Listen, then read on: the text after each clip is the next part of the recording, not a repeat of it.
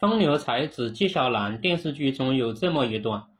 皇上任命和珅为江南科举考场巡阅，任命杜小月为江南科举考场监督。杜小月知道和珅是个大贪官，于是就让纪晓岚调了查誓言的兵丁来维持考场秩序，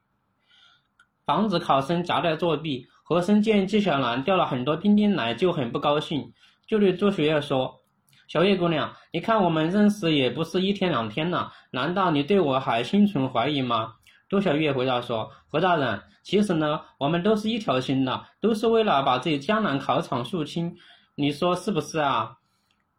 这就是侧面回答技巧，也叫答非所问技巧。杜小月如果正面回答是啊，就是信不过你，那在面子上不好看；如果回答不是，不是怀疑你，又与事实不符。这就是个两难问题，所以杜小月没有正面回答“你对我还心存怀疑吗”这个问题，而是解释了让纪晓岚这么做的目的是为了什么，而这个目的在明面上是大家共同的目的，所以和珅就不好再说什么了。